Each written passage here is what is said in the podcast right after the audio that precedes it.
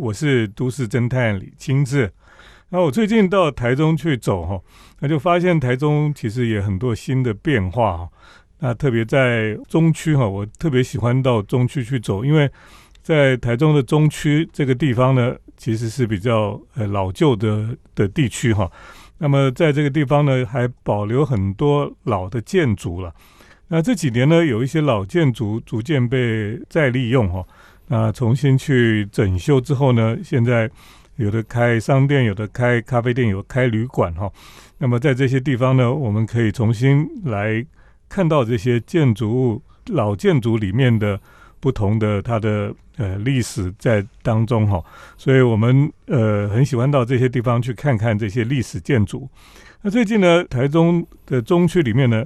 有一间特别引人注目的哈，一个历史建筑再利用的案子，叫做一零三五 CoLab 哈。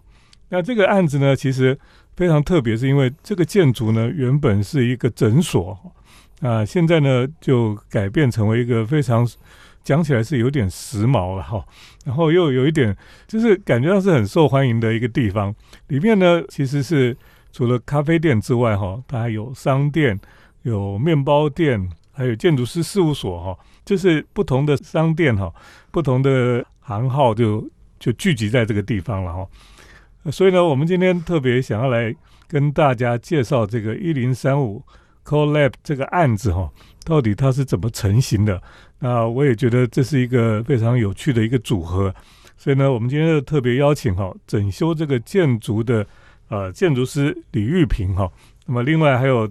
他们这个案子里面的咖啡店哈，Housing Cafe 的负责人，呃，郭绿婷来到我们的节目当中。大家好，我是 Housing Cafe 负责人郭绿婷。大家好，我是李玉平建筑师。是，因为你们两个应该算是这个案子的一个伙伴了哈，伙伴关系了哈。可是当初你们很早就就一起参与这个事情哈，怎么会当初会想要把这个老的历史建筑？然后重新保留再利用，应该说这个案子的话，我们大概从二零一八年的时候就开始开始着手进行。然后房东这边的话，因为刚好是认识我们两位，然后所以他就是优先问我们说：“哎，有没有这个意愿？”然后那时候疫情其实还没有开始，所以大家就嗯很有兴趣去从事这个东西。是疫情之前就对，疫情之前就开始。然后那个时候我刚好。呃，因为 Housing Cafe 其实在台中大概经营了九年，然后当时我们就是有两家店，一家就是我们在中泰西路的本店，它是一个比较社区型的一个咖啡店，然后另外一家我们是那时候在秦美商圈那边有一个外带店，一个小小的一个饰品的一个空间，嗯嗯，对，然后那时候经营也是大概约呃外带店大概经营两年左右，所以那时候在看到呃五眼科，也就是一零三五的。前身的时候就觉得，哎，这个空间真的是非常的特别，然后又很喜欢。因为房东也认识李玉平建筑师，所以那时候我们就是因缘聚会下说，那我们一起来试着来看看要不要进驻这个空间。这样，为什么叫做一零三五啊？这个地方？呃，因为我们在整修的时候。找到了一个在柜子里面，我们在整修很多东西会拆掉，然后在一个柜子里面的层板拆下来，发现后面写的番号一零三五，就是那个时候应该是日治时期的电话号码。电话号码，对，因为在那个时期有电话号码的店家是应该是非常少，而且那时候的号码只有四码。可医院应该是有，医院当时应该是应该是有对，所以你们就把一零三五当做是你们的招牌一样。对，就是那个时候是想说，把这个地方变成是一个有点像代号一样。呃，因为毕竟五眼科它在前身，它是叫做铃木耳咽鼻医院。嗯嗯嗯。然后那个时候是日本时期大正六年的时候的案子，同时期的的建筑物就是包含了市役所，然后还有台中火车站。那时候其实，在日本对台中这个市区是其实经营的蛮用心的。嗯。他们在整个三十年的期间，就是把台中从一个没有开发的一个城市，变成是一个第一个在台湾的一个都市计划的对对一个区块。在那边开始，对对对对。所以台中基本上这个中区是一个城市规划非常完整嘛，哈，而且它是棋盘状的这个这个道路哈，是是中间还有两条河，对对，所以他们很多人说这里，哎，其实台中。是跟日本什么城市比较接近？那时候那时候前市长有说他要把它 对对，因为京都当然它也是城市的规划，也是是这个格子状系统的哈。是那有点类似了，是哈应该这样讲。不过像你们招牌写一零三五哈，通常写这个号码都会是地址嘛哈，对，这个门牌号码，结果你们嗯是电话号码了哈。嗯，那建筑师可不可以稍微讲一下，你当初你这个这栋房子刚接手，你要来整修的时候，它是什么样的一个状况？因为这一个一零三五，现在其实可以分为前栋跟后栋两栋建筑。它前面一栋建筑是原本的铃木耳鼻喉科，然后后来变五眼科。那、后面那一栋其实都是应该都是医院的私宅，就是医生的私宅。医生宅，对，医生宅前面是前面是诊所后面是私宅，然后经由一个我们从一楼可以看到有个廊道，然后那廊道我们推测那时候就是大家是拉人力车直接拉到医生的家门口，哦。对，然后我们现在大家就走那条路进到后面那一栋，这医院应该不小。就是前面那一栋现在咖啡厅一二楼的，嗯。其实是蛮大，就是我们可以从那个楼梯的宽度可以看得出来，以前的那个年代的建筑物的楼梯都蛮窄的，可是那个宽、嗯。那么宽，就是要单人上去这样子哦，单单家上面本来是医院，所以我们那时候接到这个案子的时候，其实只有那时候吴医师还在一楼继续营运。但是他们楼上的住家空间跟后栋其实都没有在使用了，嗯那所以大家知道，没有在使用的建筑物其实状况很容易对，很容易坏。然后加上因为他们都是木构造的，嗯嗯它的屋顶的状况不是很好，嗯嗯对，所以我们进去的时候是结构状况不是说太好的状态。那你说那个吴医师是他是看什么的？眼睛只看眼睛。那以前你说那个铃木那个是日本医生，是对他是看什么？耳鼻喉科，耳鼻喉科，哦，OK，好，我们等一下再继续来讨论这个台中这个一零三五 Collab。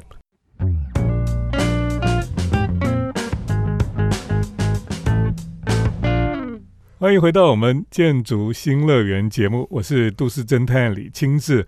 我们今天特别来介绍哈，在台中啊中区哈这个比较多老旧历史建筑的地方，呃，最近有一个历史建筑再利用案哈，非常引人注目了哈。这个地方叫做一零三五 Collab 哈，那一零三五是不是地址了哈？是它原来的电话号码牌这样子。这个地方呢是跟一般的历史建筑再利用又不太一样，它是复合式的经营哈。那里面除了有咖啡店、有商店、有面包店，还有呃建筑师事务所哈。那我们今天请这个他们合作的伙伴哈，李玉平跟郭绿婷他们一起来跟我们讲讲他们当初是怎么把这个一零三五 Collab 哈把它建立起来的。那当初你们在整修的时候有遇到什么困难的事情吗？遇到蛮多困难的事情，呃，很多都是本来就是像一个废墟一样哦，大部分的地空间。对对。嗯然后因为旧房子蛮多不能预期，就是要拆掉之后才知道那个状况，所以我们在结构啊、屋顶的方面，其实花了蛮多的心思去修。对，原本是还有天花板是有二楼上面是还有天花板，对有，所以你现在是把它整个都拿掉嘛？哦，对我们把它整个拿掉。对。然后看到你那个呃结构部分也很多都是新的材料了哦，换过了哦。呃，对，因为不堪使用的木桶，我们就把它换掉。可是像它上面那个五金，其实都是既有的，然后把它敲成符合现在我们新的木料那个形状。嗯哼，对对，你知道我修古迹哈，其实很辛苦，就是一开始去的时候要去勘察那些废墟啊等等的哈。呃，这个李玉萍是女建筑师哈，那个女生通常比较不喜欢去那种又脏又可怕的地方哦。你当初进去是什么样的心情？其实我们一开始进去的时候，嗯应该是因为一楼还在营运，我们觉得它就是很漂亮，是一个很漂亮的空间，就像现在嗯大家进到 Housing Cafe 一样，就是它有它现在这样子的转角砖啊，然后有那个漂亮的菱格纹的窗户。其实我们是觉得很美，就是因为你学建筑，我们才有这种眼光。有可能。可是我们去到楼，因为它其实是拆掉之后，或是它当然它状况是有一点不好，可能是前面这些美，然后我们看到它原本就是嗯，它的设计的状态的好。那原本二楼是做什么用？也是诊所没有，后来变成吴医师他们的休息的地方，对，休息，这么大的地方休息。所以他们后来其实嗯堆了蛮多杂物，就是因为他们真正的家其实不在这，他们都已经搬去别的地方了，哦。就等于是他在看诊的时候，楼上可能太太在那边就是等他一下这样。可能听众朋友没有去过的人不知道哦，那个空间其实是蛮大的，就是说这个诊所哦，这个历史建筑的呃，其实还蛮大一栋啊，就是不是小小的一间诊所，我们想象那样，它可能有三个开间嘛，三到四个开呃，间，对，它对宽度大概是十五米，嗯，深度大概是九米。所以是一栋其实是蛮大的建筑物对对对对对。好，那那后来你们是怎么规划里面的使用啊？其实刚开始初期的时候，和建筑师这边就是我们有讨论很多不同的方案。嗯呃，咖啡厅是可能就是其中一个一定要做的，因为我本身就做咖啡的。嗯。然后我们之间有讨论很多不同的东西，就比如说，呃，有想说要不要做一个青年旅馆 hostel，嗯。然后咖啡店就比较像是一个 serve 一个 lobby 的一个交流的一个空间，嗯。因为其实像现在以咖啡来说，大家都会把它叫做一个都市中的第三空间嘛，你可能就是在工作啊，嗯然后或是生活中，你都是必须要咖啡这个空间当做一个背景，或者你可能就是到一个地方。哦，像我刚刚也是啊，就是录音之前我就先找一个咖啡厅坐着，嗯然后就想说要要等一下吃什么还是什么，就是一个空间中一个大家可以休息的一个场域。对啊，那时候想说，那如果是可以结合青年旅馆，是不是有个可能性？嗯嗯，因为那时候想说，青年旅馆部分是希望可以结合中部的一些登山的一些活动，嗯，所以就是可以当做一个中部的一个中继站。嗯哼，对。后来又评估了，因为其实那边中区旅馆其实也很多，蛮多的。对对对，后来想想，嗯，那我们可能再换一个方向，所以那时候其实也有找到不同的一些商业模式啊，就比如说我们那时候有去找台北的 Beams，看说有没有机会可以进驻，然后可是因为他们的使用用途跟我们又还是有一点差距，嗯，所以后来可能也就是破局这样子，嗯所以后来就是我们等于是我们后来就是在。各自找自己的好朋友，像我们那边有个面包店叫做小麦过敏，嗯哼，嗯，那就是我我们的朋友，就是因为我们都做做餐饮的嘛，然后他们这边建筑师这边就是找 GFG，GFG 对，一个高雄的伊朗，嗯哼对嗯哼，所以就是我们把我们的一些好朋友们，然后对这个空间觉得有兴趣，然后觉得很喜欢的，主要是要喜欢这样的一个嗯空间，嗯，才有办法大家一起共同的一个经营这样子。嗯所以他现在就是比较大部分的空间是咖啡店在使用嘛，哦，对对，然后后面还有面包店哈，其实面包店跟咖啡店是很搭啦，是因为像我们现在店里面的餐点的面包也是嗯由他们供应的这样子。对。然后这个建筑师事务所是放在后栋的二楼。对。对，那你说一楼还有一个一个很很私密的艺廊，预约制的艺廊，预约制的艺艺廊这样的哈。其实听众朋友如果去现场哦，你会感受得到了哈。你一走进去，一楼就是一个原原来是挂号的地方哈，现在就是做什么？呃，现在就是点餐柜台还有代位，嗯哼，对，然后还有就是我外带的哈，对对对对，是到二楼上去，你就会发现，就整个空间就是豁然开朗哈，很其实蛮挑高也很高嘛哈，是嗯，是很漂亮的一个空间哈，可以在那边用餐，在那边喝咖啡了。好，等一下再请两位来跟我们继续分享。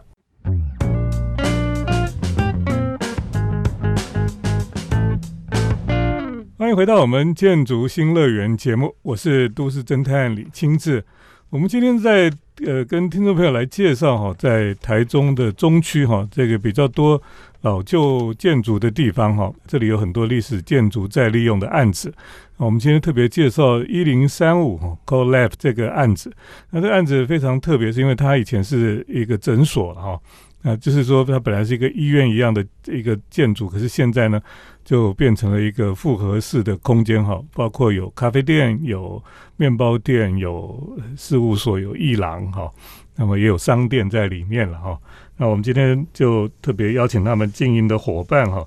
李玉平建筑师跟郭绿婷一起来到我们的节目当中哈。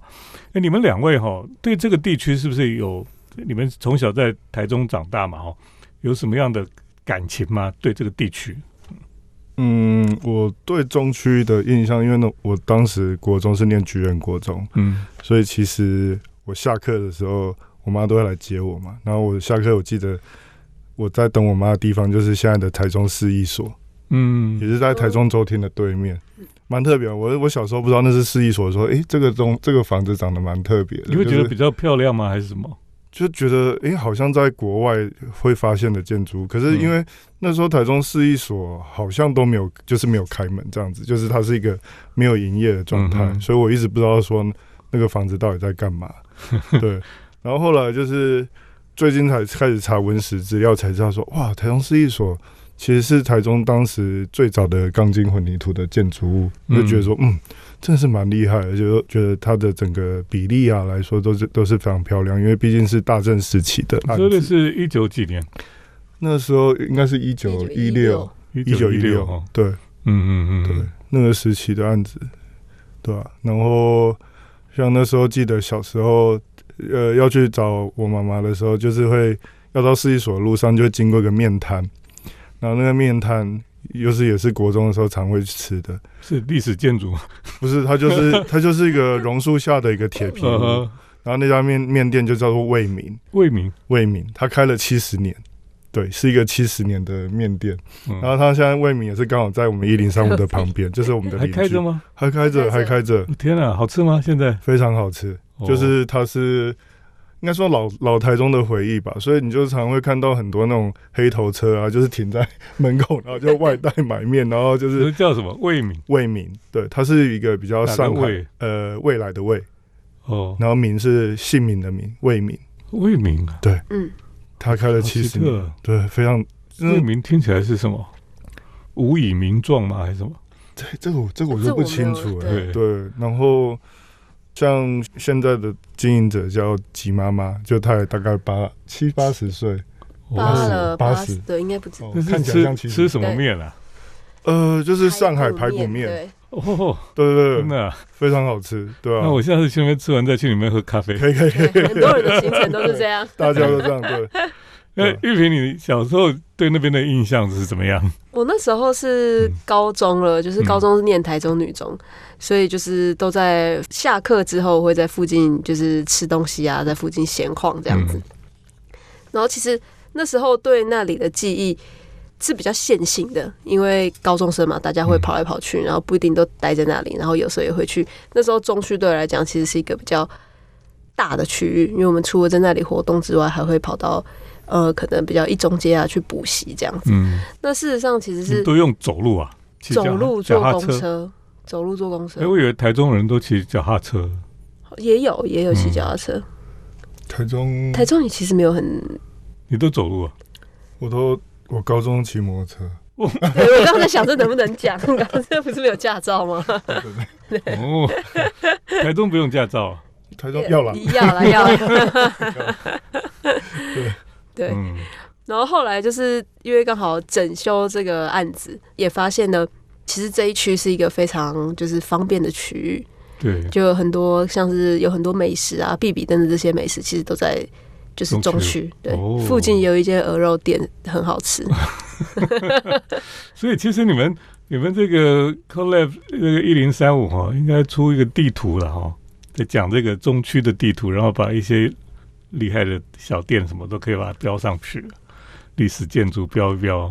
嗯，其实其实附近的像大家最会去的就是第二市场，是嗯对，因为每次就是交易就是观光客就会去第二市场那边，然后去的对，。然后很多小店呐、就是大家也是就是会看着那种 IG，然后就到处走。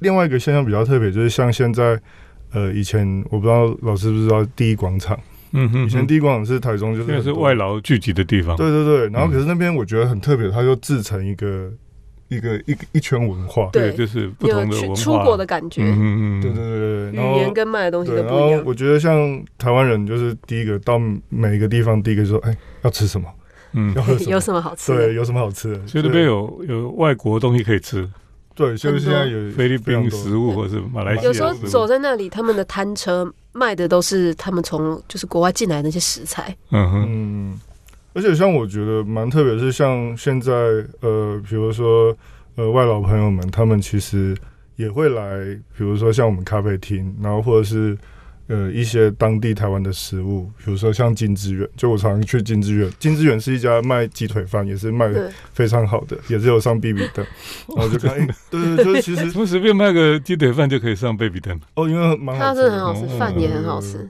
然后它很特别，就是它就是有白饭、嗯。鸡腿、嗯，梅干菜，对，还有什么？味增汤嘛，就是它便当，便当就是他们都在这样一道骑楼下吗？没有它是店面。它，是哦，店面哦，对对对。哦不会热的要死。不会不会不会，而且他那个每天那个就是量非常非常多，中午电话打不进去，要提早打对。对对对，好我们等一下再继续来分享啊。台中中区的确有很多让你意想不到的地方。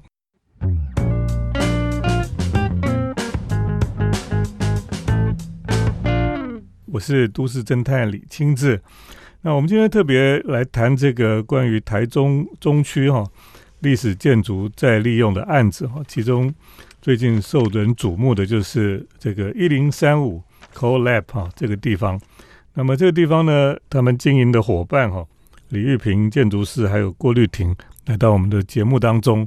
那比较特别是他们两个都是东海建筑系毕业的了哈、那郭绿婷她现在是在经营这个 Housing Cafe 哈、那很很特别，为什么学建筑跑去卖咖啡？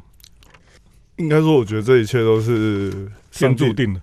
对啊，就是因为那时候其实我在台北呃嗯。做建筑，在小资研发 mini 是。Ways，然后后来因为呃我父亲过世以后，我就想说回台中工作，然后回台中的话也是从事建筑行业一阵子。那因为我我老婆是华航的空服员，嗯。然后因为她上班都是在台北，我就想说，那结婚以后也不能够那样分开，就想说就还是他也跟我一起回台中。可是因他为飞了，就不飞了，对，嗯。因为他当空服员一段时间啊，那我觉得这个工作其实也是很辛苦，嗯，对啊，然后就想说那就开一家店吧，然后想说嗯那咖啡店应该蛮简单的吧，对，就是对对对对对，那时候感觉就是好像找一个自己喜欢，因为以前约会的时候都去咖啡厅嘛，嗯，可是对咖啡其实完全不了解，对，然后就想说那就开一个咖啡店，对，然后就因为这样子就傻傻的就就做下去了。可是做了几年又发现不对，咖啡厅真的没有那么简单，因为我觉得我们做建筑都会有一种就是偏执狂吧，就是你会想把东西做到越来越好，所以你会开始觉得我必须要更投入在这个行业里面。然后，所以那时候就决定说，那还是只能两个选一个的话，那我觉得还是就是离开建筑业，然后去做咖啡这个行业，嗯，对啊，所以其实就是一个也没有特别设定为什么，就是导致这样的一个对。可是我想哦，你们两个会一起来，等于说大家一起经营这个这个一零三五 CoLab 啊，这个历史建筑的再利用哈、应该是跟你们都是念建筑也是有关系吧？因为念建筑才会喜欢这个老房子啊。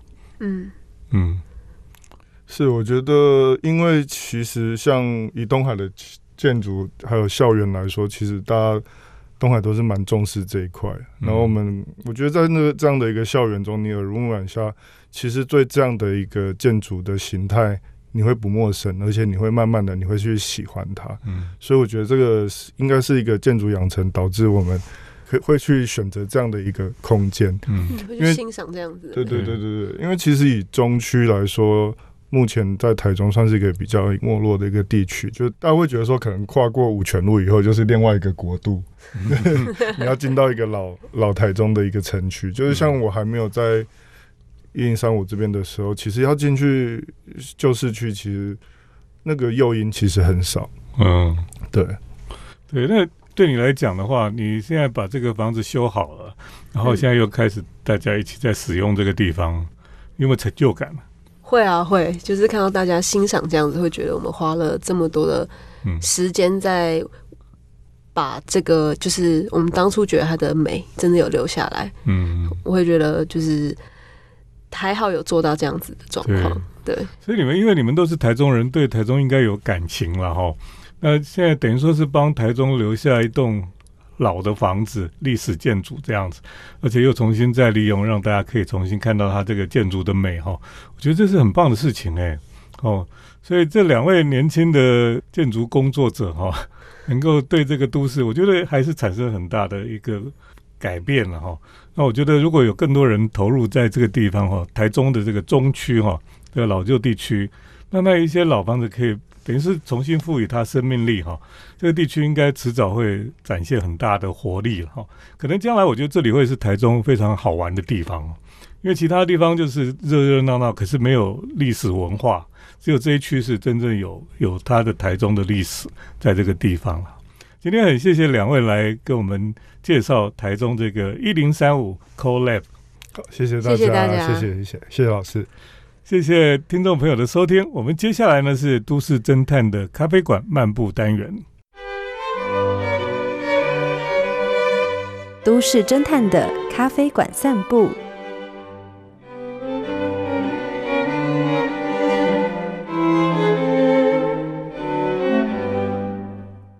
欢迎来到都市侦探的咖啡馆漫步单元。今天呢，在单元中，都市侦探要跟大家来分享的呢，是关于在法国哈、喝咖啡的一些有趣的经验。那么这次到法国呢旅行，主要就是住在这个歌剧院附近啊。歌剧院附近就去找咖啡店，结果呢，有一家星巴克就让人非常的惊艳。这家星巴克咖啡店呢，外表看起来就没有非常的起眼啊。等到走进店里面的时候呢，原来那个店里面是很大的。我们在外面看到的店面哈，就只是前面的部分而已。它后面接到了一个大的老房子里面，所以里面呢就是像皇宫一样的金碧辉煌了哈。我这样讲听起来很夸张哈。可是呢，那个金碧辉煌哈、不是像在台湾常常看到这种样品屋或什么假装做出来的这种古老的皇宫的样子，不是那个样子，它是真真实实哈、就是材料了、雕花什么都是非常真实的一个古老的咖啡店哦，在里面呢，就一般人就买一杯咖啡就可以坐在里面喝咖啡这样子。你走进去看哦，会觉得。怎么这么华丽的一个咖啡店，而且是连锁咖啡店，居然是这么的华丽哈、太令人惊艳了。这个哈、如果在台湾哈、它可能一杯咖啡可以卖五百块以上哈、才可以在这种空间建筑里面来喝咖啡啊，我就觉得非常的讶异哈。可是呢，基本上我并没有久坐了哈，因为那个地方我觉得他们的室内还是比较闷一点。这个也是可以感受到为什么这个法国人喜欢在路边喝咖啡啊，因为路边空气好，呃，空气比较流通哦。那他们在室内哈，大部分的地方空调都不是像台湾那么的冷气那么强，空气那么好。大部分呢，他们就都坐在外面，就空气很舒服了。像这次七月哈，那么到欧洲去旅行呢，在法国这个温度大概就是二十几度这样子。不会很热，也算是很舒服。到晚上呢，就十几度而已。那伦敦更冷啊，伦敦大概都在十五到二十度之间而已，是台湾的秋冬吧。所以我想这些老外哈，他们来到台湾一定受不了，台湾又热哈，又又湿，所以是一个非常难受的一种天气啊。那在欧洲哈，呃，特别是像法国、像英国哈。根本就是非常的凉爽。嗯，那在法国喝咖啡呢，除了在呃里面非常华丽的星巴克之外呢，我也到这个呃美术馆啦，或是图书馆里面哈，也都有咖啡店。那么像是在呃我去了国家图书馆，国家图书馆里面非常的华丽哈，但图书馆里面哈，这个阅览室啦哈这些地方。研究室都不能喝咖啡，没有。可是它图书馆的外面哈、就还是有咖啡店。这个意思就是说呢，因为图书馆哈、公共图书馆呢，基本上就是一般人可以进去哦。那么在里面呢，你当然是读书哦，阅读和借书这样子。可是它的这个图书馆的周边的服务设施里面呢，它还是一定都会有好的咖啡店。除了有贩卖部之外，哈，都有咖啡店。所以呢，在那个咖啡店里面呢，你就可以好好的喝一杯咖啡，或是跟别人交流哦。所以这也是为什么人家说哈，图书馆是一种公共的一种重要的基础建设了哈。他们说是所谓的社会性的基础建设，意思就是说哦，这个基础建设就是说它是市民必须要有的的一些建设。那么除了去那边可以得到知识之外呢，它也成为人跟人之间交流的空间。所以呢，你到那个地方去哈，你需要去喝杯咖啡。可以跟别人有机会坐下来聊一聊。那么这个国家图书馆它有一个庭园哈，庭园里面就有花园，花园里面也都会有卖饮料哈，有一些户外的座位，你可以坐在那边喝咖啡，或者是喝点饮料，跟人家聊一聊。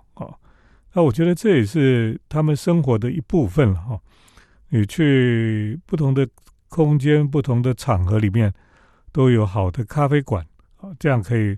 让人跟人之间哈可以有好的交流，在法国哈当然有很多地方都可以喝到咖啡，也可以很轻松的，你可以坐在那个这个路边哈，那么喝咖啡可以观察别人哈。其实最棒的一件事情哈，就是坐在城市里面喝咖啡，然后你可以观察这个城市里面人来人往，哦，让看看他们的生活方式。呃，一种生活的乐趣了，就是说你住在这个地方呢，你可以感受到你是这个城市里面的一份子。那当然，欧洲的咖啡店哈，特别是在夏天呢，那么巴黎的咖啡店现在特别是有景点的部分哈，就是人山人海了。当然，英国也是了哈。到了这个暑假哈，疫后这个疫情之后呢，大家都是倾巢而出了啊。